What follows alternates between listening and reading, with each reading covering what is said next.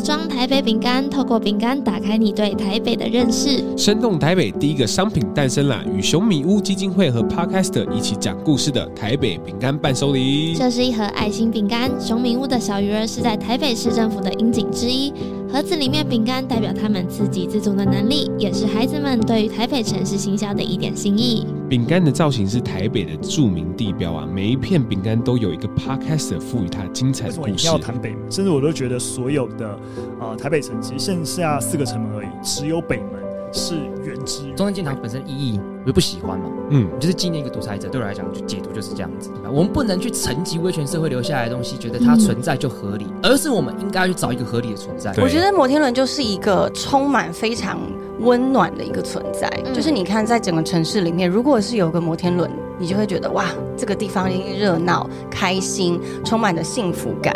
边吃饼干边听故事，让你更了解台北，成为台北的小小导览员。饼干好吃，盒子可爱，漂亮的巴士造型，超好吃，纯天然的手工饼干。送出礼盒时也能感受满满的台北味。不止这样啊，全台第一个在双层观光巴士的 Live Podcast 即将举行喽！配合饼干呢，我们在十一月也要举办生动台北三周年的 Live Podcast 啦。三场在观光巴士上的 Live Podcast，三个不同主题，透过双眼更认识台北。现在填问卷获得限量的早鸟优惠价格，快去资讯栏点击链接吧。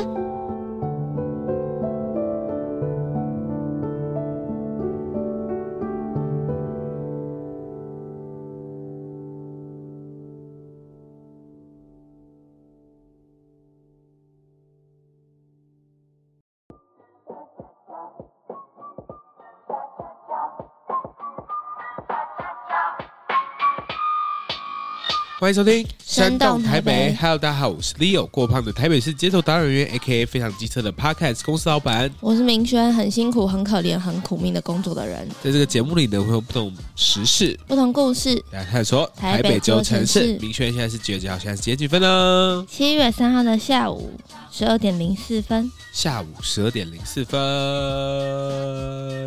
最近很多人啊，就是都有关心说明轩最近怎么了，就是身旁许多好。好朋友们都有关心说：“哎，明轩最近现实动态看起来就是不是很开心，你有没有好好关心他？”没有吧？大家比较关心确诊的你吧？没有，不是不是，生动台北现实是关心确诊我，可是就是有人会会私讯告诉我说：“哎，明轩最近还好吗？没事吗？”哦，真的吗？对，像是温馨哦，有点想哭。你怎么没有先跟我说？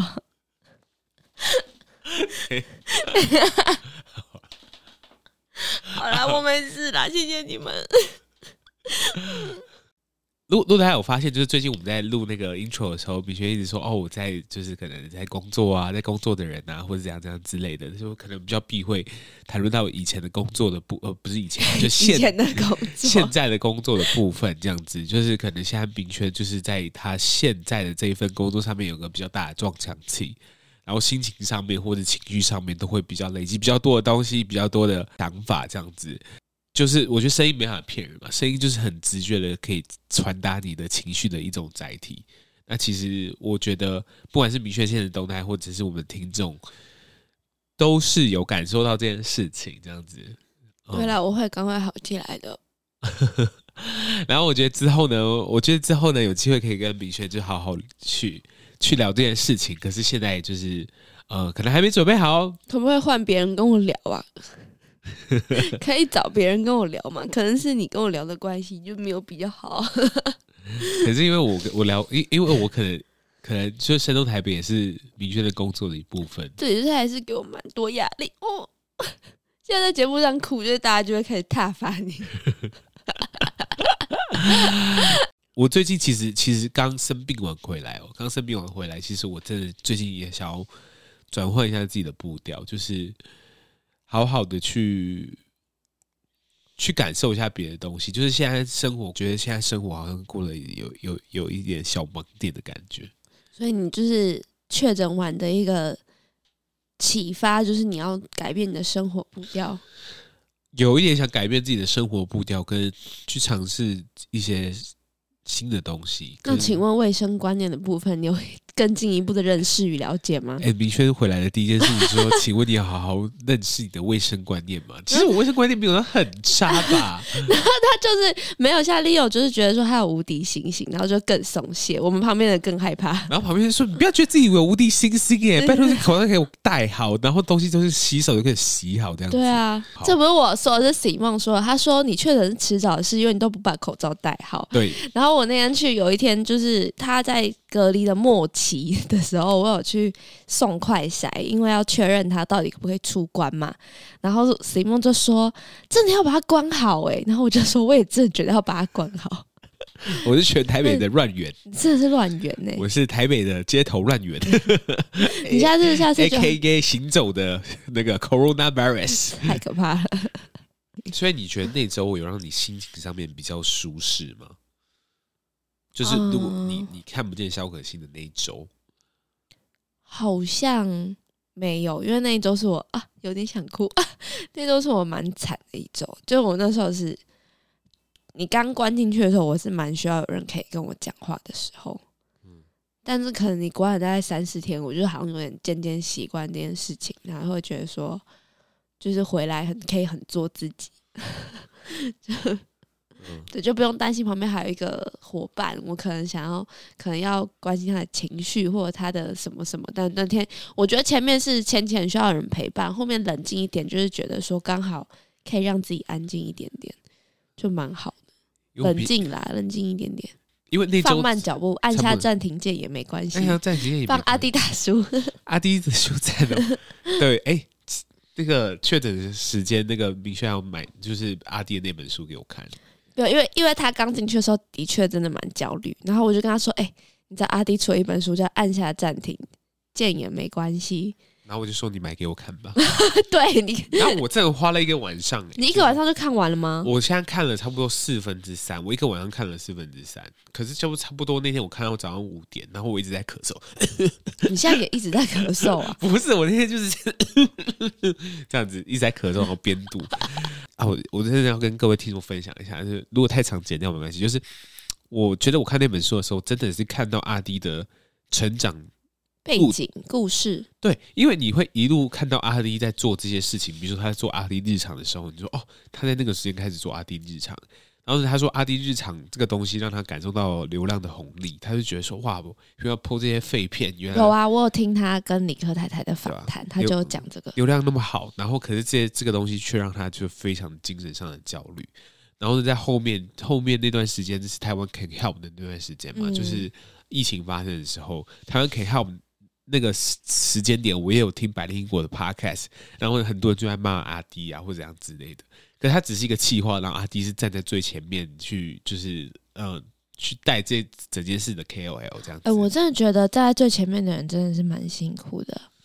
我现在就有深深的这个感受。对，就是你要承受，就是承受所有人的谩骂，然后明明就别人做的事不关你的事，人家也是骂你。对，就是你你承受的东西永远是。很多人没办法想象的，或者很多那些攻击人你你的人没办法想象的东西，然后你那时候就开始就是可能精神有点压力，有点错乱或者什么之类的。对，所以我其实我其实是先看了理科太太跟阿滴的那个很短的访谈之后，我那阵子就是上个礼拜啦，我其实我觉得我好像也是类似的事情，就是。看完之后就觉得说哦，好像可以看一下这个书。可是我自己觉得我没有到忧郁症那么严重。可是好像你再放一下，有可能就会变成这个样子。所以那本书要记得还我。我觉得对，我觉得是这样诶。可是然后当那个书写到你戳到你的重、你的那个痛心处的时候，你就会觉得被安慰，因为有人懂你。嗯、好，反正就是我会没事的。李友现在也逐渐没事。好了，那我们今天就进入我们的新闻时间。李明周报，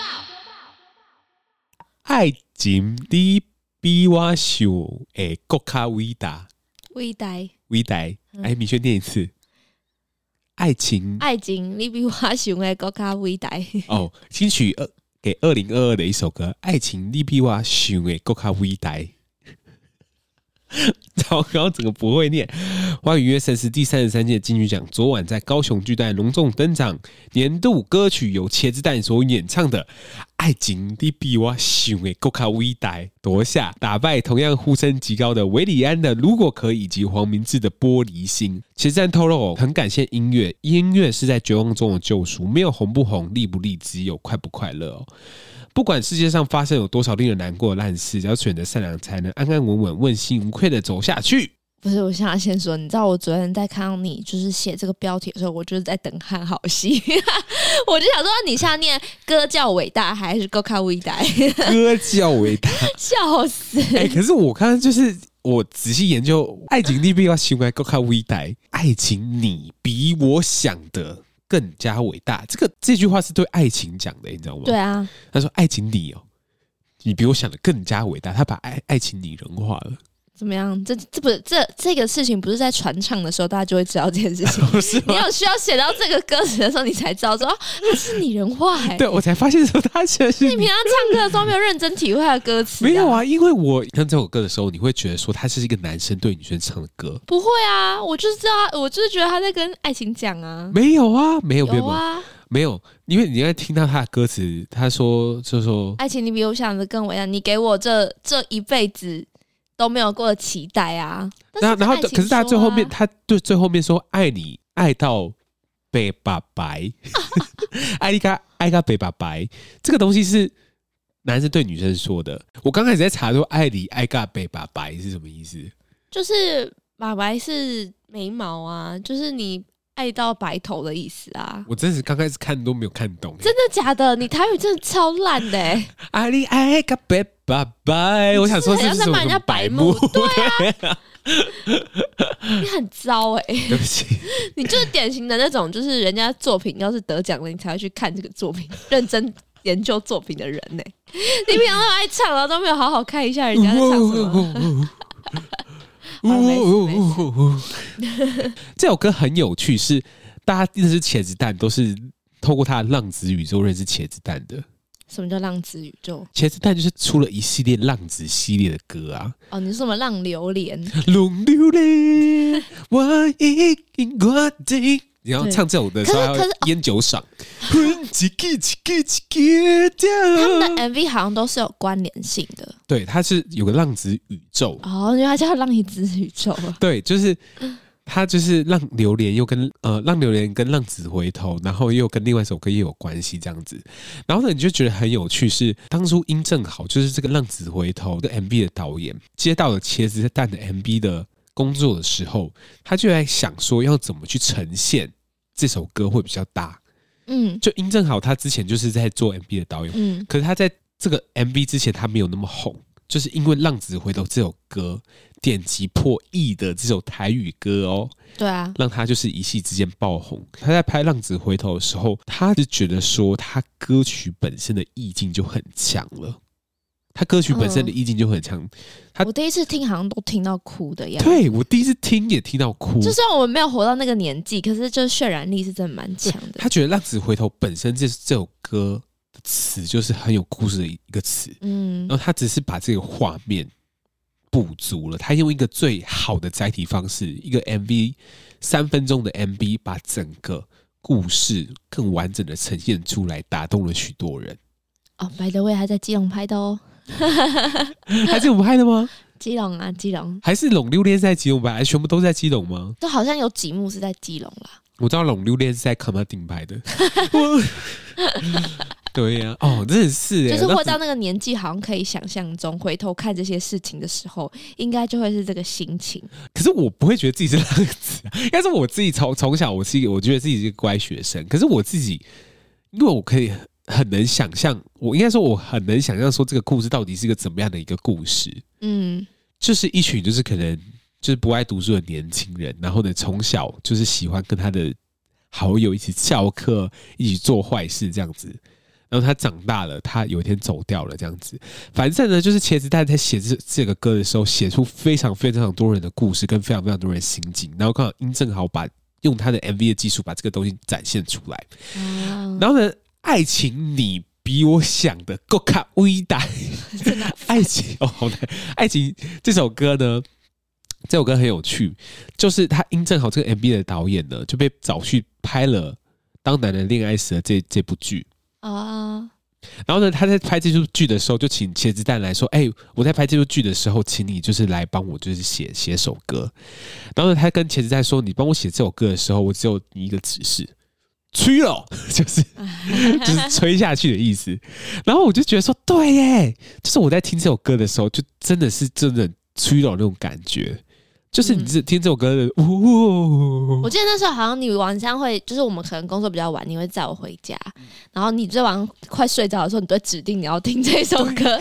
好了，虽然讲三你改，但不幸难移。哎呦，有点走 key，这没有关系啊，大家都会唱。拜拜。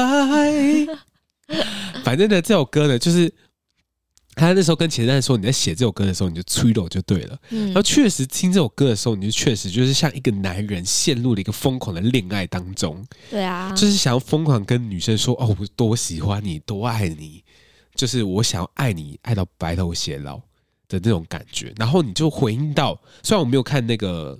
电影可是可你没有看，我没有看到。Oh my god！你怎么可能没有看？对，可是我虽然没有看电影，然后可是真的要看呢、欸？真的吗？因为我真的觉得说，因为其实你知道，电影的一开头就是那个邱泽他在嚼甘蔗，然后放这首歌超台。可是，可是我真的觉得他就像你讲的，就是他完全因为邱泽在追那个徐徐伟宁、张钧甯。张钧甯，徐伟宁，徐伟宁，徐伟宁，我忘了这是谁？张也差太多，反正就是徐伟宁。张宁好了，真是。反正他在追他的时候，他就是因为他就是他就是爱，突然就是一见钟情的喜欢他。嗯。可是他并不知道怎么去拿捏追这个女生的力道。可是他就是很一头栽进去的，就是我就是要追到她。对。所以就是又台又傻又憨又。直接的，勇往之前的样子，就跟这首歌真的是一模一样，真的要看呢、欸。茄子写这首歌的时候，确诊都在干嘛？这不是就确诊要补回来的东西吗？确实，反正前三写这首歌的时候，他没有看到剧嘛，哦，他只看到剧，他没有看到剧本身，他只有看到剧本。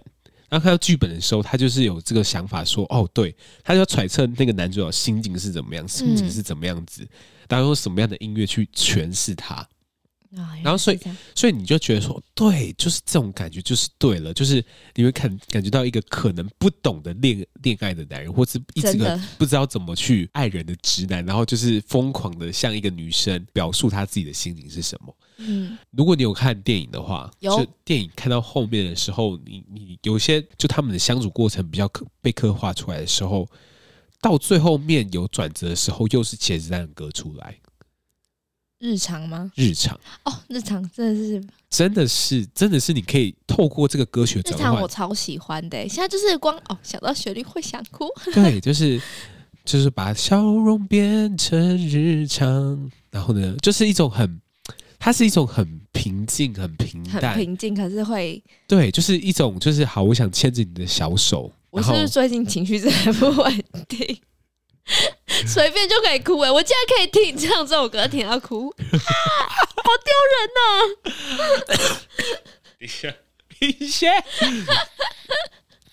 反正他在讲最后面的日常这首歌嘛，就是我想牵着你可爱的小手，嗯，就是他就是一种刻画心境上面的转变，就是刚开始我疯狂的追求你，我真的是疯狂的爱上你了，可是到最后面，我只想跟你过这样子很平静的日常。是蛮感人的，可是我就是一想说，你又没看，你凭什么讲这一段话？讲，可是有吧？影评人一样，是吧？是吧？你有没有觉得这这种就有这种感觉？就是有啊，对，刚开始就是两两个人，就是觉得说干嘛？就是这个人就很瞎，什么什么之类？可当爱上了之后，当经历了一些事情之后，你只想跟这个人过日常的生活。然后我就觉得说，确实也，就是原来一首歌可以。这样子去表示，干嘛哭呢？欸、你要不要统计一下？我可能就是在这里录节目到底哭几次？我没有，我觉得我觉得可以可以理解啦。就是其实我那时候去看电影的时候，在后面真的是哭的蛮惨的。可是我觉得一开，我觉得是剧情的关系。可是后来就是，我记得《日常》这首歌，我那时候也没有发，我没有发现这首歌很好听。是有一次。好像就是我们都 什么生动 KTV，然后有人点这首歌，然后你就有弹弹出来，我才有发现说哦，原来那时候背景的歌是这一首歌，然后我就仔细去看了一下 MV，又听了一下歌词，嗯，就觉得很喜欢，我很喜欢这种趋于平淡。就是趋于平淡的感受，然后就是因为我可能上一段感情的关系，你就会觉得说，其实，在趋于平淡的时候，你觉得没有什么，可是当你回头看的时候，它就是满满的都是爱。嗯，我觉得如果没有听过日常的听众，我觉得大大家可以去听一下。然后现在有要用迁入功能吗？就 是可以把可以迁入啦。可是我我这我刚刚查了一下歌词，然后稍微念一下，就是我想习惯遗忘的模样，把笑容变成日常。想象着平安汇成河流，把往悲伤将悲伤往水里丢。嗯，我想牵着你可爱的小手，朝我们的家一直走，然后再说声，再说声走吧。就是你光是听到这个歌词的时候，你就觉得说啊，它是一个很平静，然后它就是一个经过轰轰烈烈的一个爱情之后，宁静致远，对，宁静致远的那个感觉。然后你就会跟前面的那首就是爱情。你比我想的更加伟大这首歌，就是有个很强烈的对比感。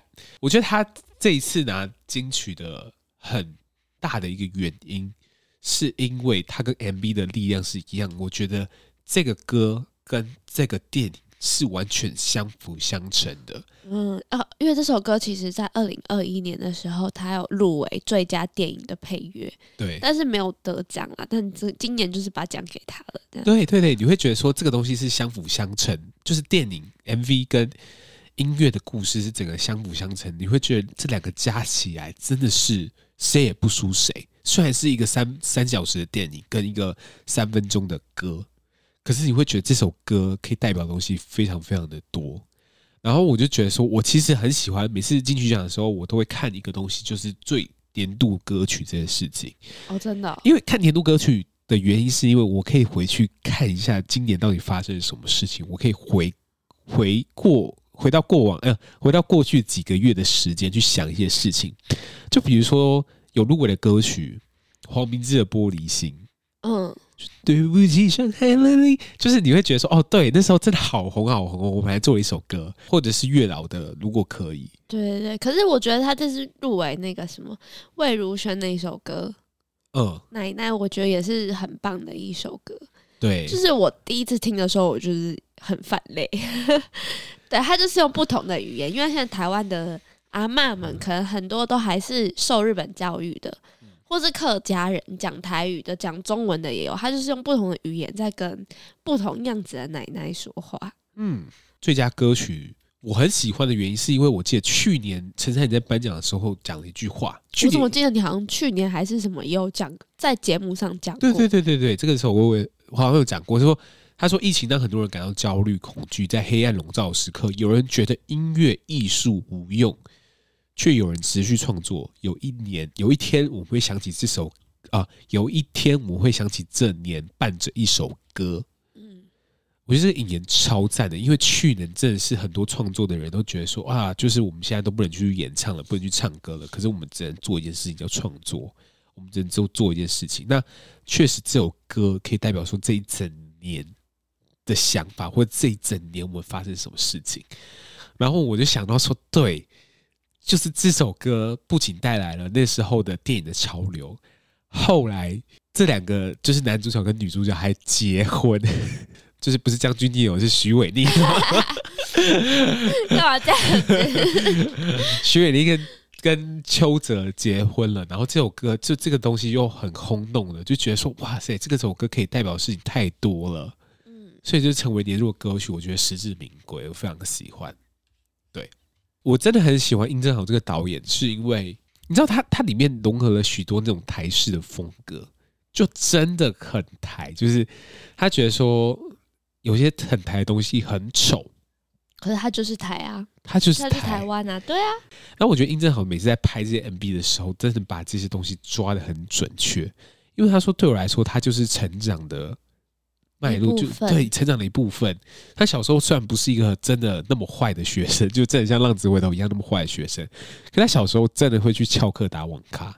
可他他就是想象，他是想象说他小时候翘课打网咖的场景是什么，然后再把他脑袋的画面给他拍出来。我就觉得说，对，就是当在你恋爱时的时候，这个感觉也应该也是一样的。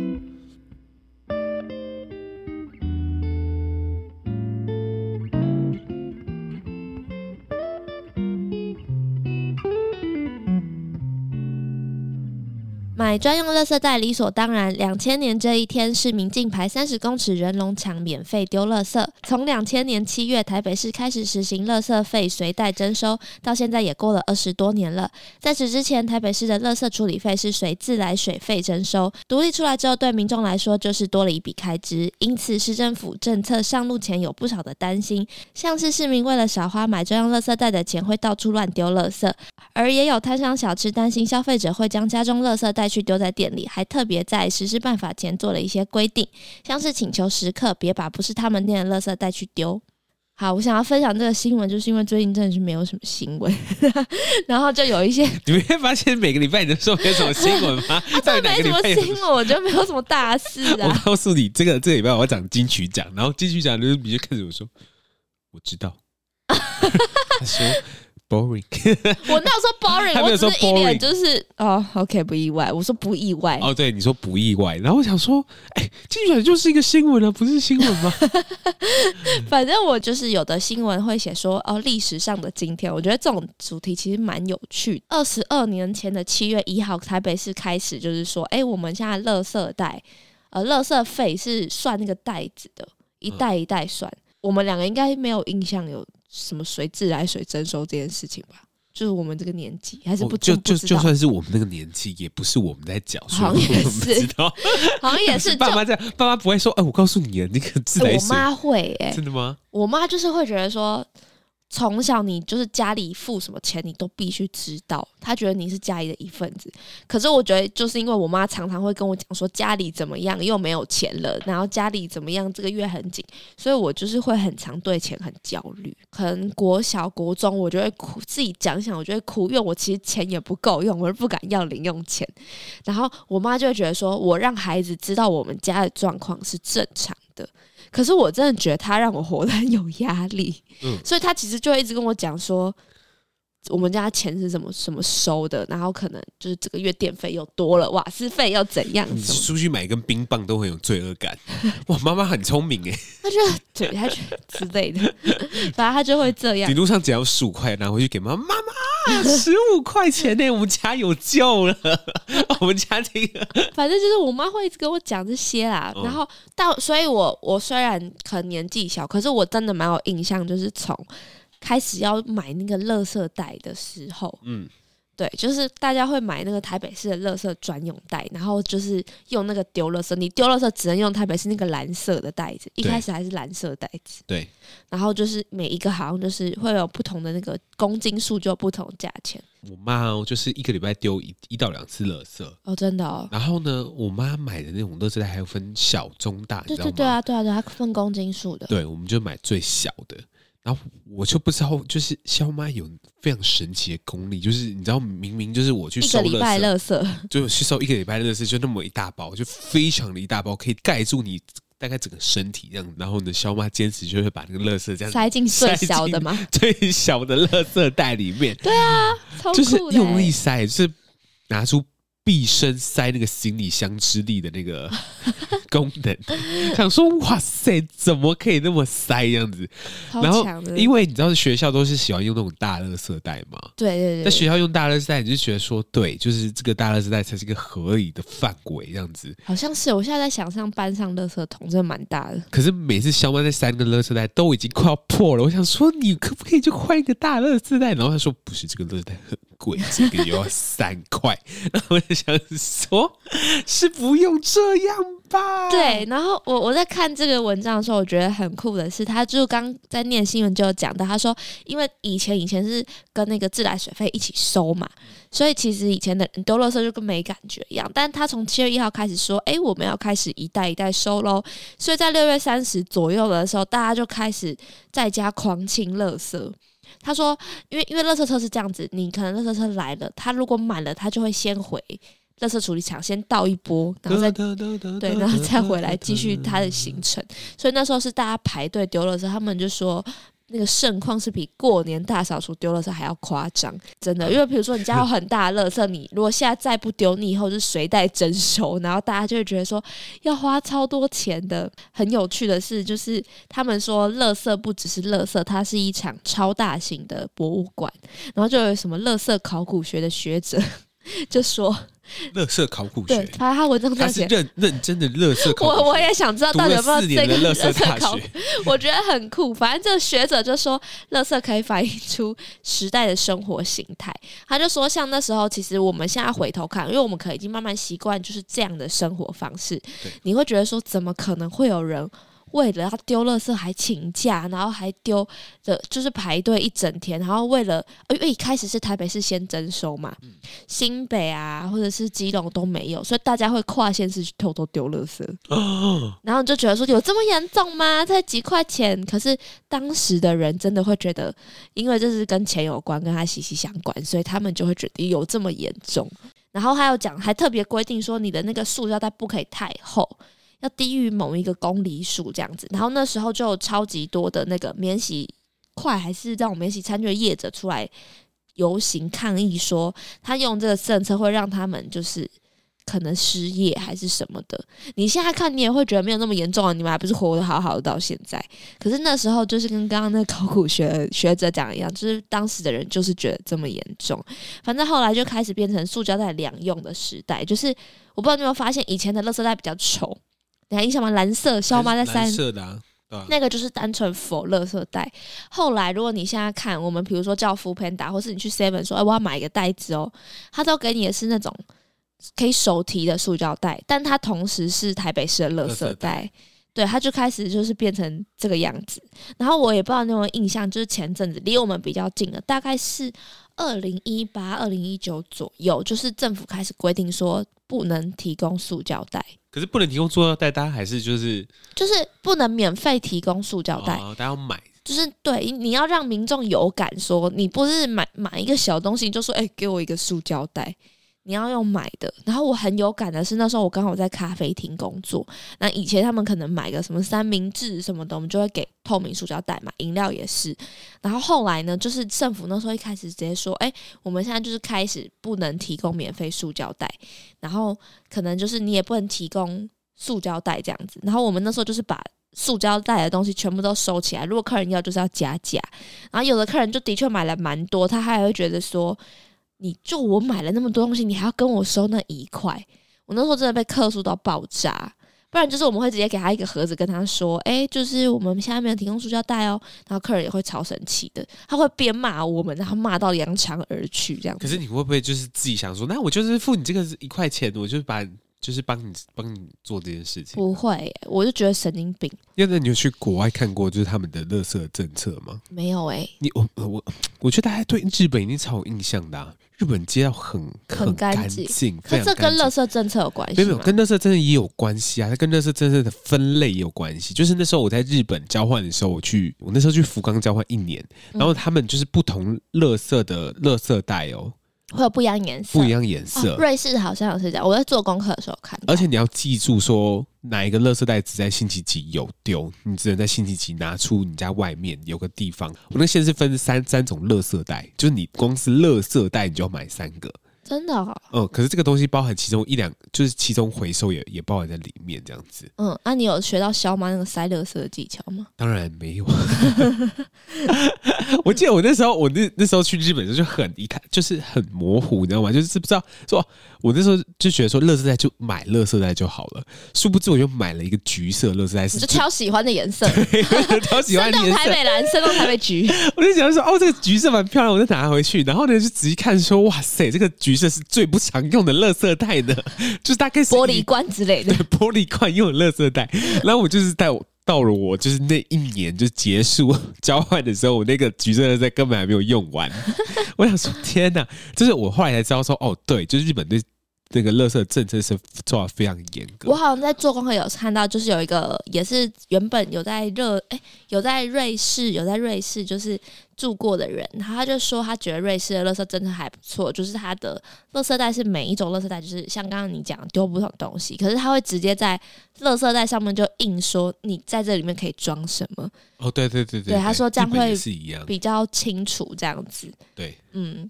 可是，可是你在超商买的时候，它就是一包一包散落。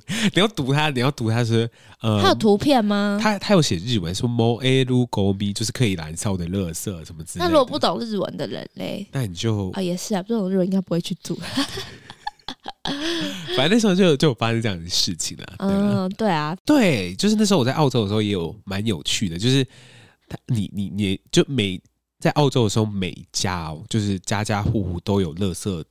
垃圾桶就是很大的垃圾桶，要放在家的外面。啊，那个是政府会提供，买家就会送吗？哦，应该是买家就会送。然后那个垃圾桶是你每一周的星期几，你要固定把它推出去外面。嗯。然后呢，你那个收垃圾的人经过，他不会哒哒哒哒哒哒，直接帮你倒。没有，他没有帮你倒，他是开过去之后有个爪子会从他的垃圾车伸过来，然后抓抓那个垃圾车，抓垃圾车。然后呢，没有。整台整台整桶有啊，淡水老街上面都是这样子收垃圾，是吗？嗯，我那天去淡水老街的时候，我也第一次看到，我觉得很有趣，很猛哎、欸！他就是这样子，就是他整个就是这样抓起来。然后我想说，这个发明实在太赞了吧？因为台湾也有，不好意思，因为因为因为我请勿崇洋媚外。因为我在想到，哎，就是大家还是会在那个九点，哦，就是说今天是九点半，我要回家倒垃圾，就是大家会在外面排队倒垃圾这样子。淡水老街上的全部都是这样子。没有，因为我们我们那个 Simon 就是每每次就是，哎、欸，今天是星期三，我要提早回去，我要准备到垃圾。我想说，呃，什么？没有啦，我觉得是这样子，因为台北的垃圾处理厂很多，哦、然后那一种可能有爪子的那个应该是私人的，我在想。因为政府的就不是这样，政府就是垃圾车啊。对啊，可是就是确实啊，我觉得在台湾其实比较难执行到那种就用爪子的垃圾车，因为就是台湾就是地狭人稠啊，就是你根本没地方摆那个垃圾桶。对啊，垃圾桶光摆就摆满了吧，就吓都吓死了。对啊，对啊，确实啊，对啊。嗯，所以好了，回头看觉得还蛮有趣的，就是希望大家也是。你给给一个正面的那个 结论，就希望大家可以认真做环保。你是不是也不会做结论，你是什么结论？尴尬的结论就是认真做环保了，好不好？好，好哦，好哦。好了，那今天节目就差不多这样了。那如果你喜欢的话，欢迎你在就是各大 Podcast 平台告诉我们说你喜欢这样的内容。对，我们都没事的。对，然后呢？平安。接下来之后呢，从下个礼拜开始呢，我会开始做不一样的计划。耶！对啦，我们终于要有来宾了。就是很多人说，哦，希望台北什么时候有来宾？好期待有来宾的时候。我觉得人都是这样子啊。你看一开始我们刚开始两个人录的时候，大家都觉得很棒，然后久了之后又会想要回归原本就是有来宾的时候的样子。好啦，那今天节目就差不多这样了。如果你喜欢的话，欢迎你在各大 Podcast 平台跟我们说你喜欢这样的内容，然后欢迎就是在 First Story 上面抖内告诉我们说，哎，你也喜欢这样的内容，哎，给给明轩五十块，防止他哭哭。给不上五十块，在明轩哭的时候，我再帮你买一个。就是 Leo 会帮你们把这五十块变成好吃的东西买给我。对，好啦，那我们下次再见喽，拜拜，拜拜。